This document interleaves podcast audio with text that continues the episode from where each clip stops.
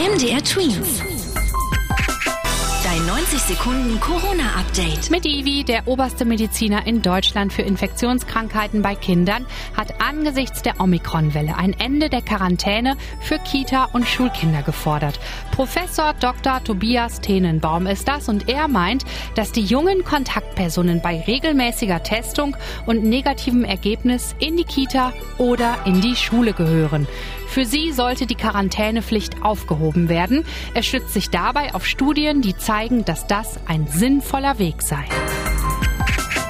In Sachsen müssen sich die Menschen wegen der auch dort bevorstehenden Omikron-Welle weiterhin noch an die Corona-Regeln halten.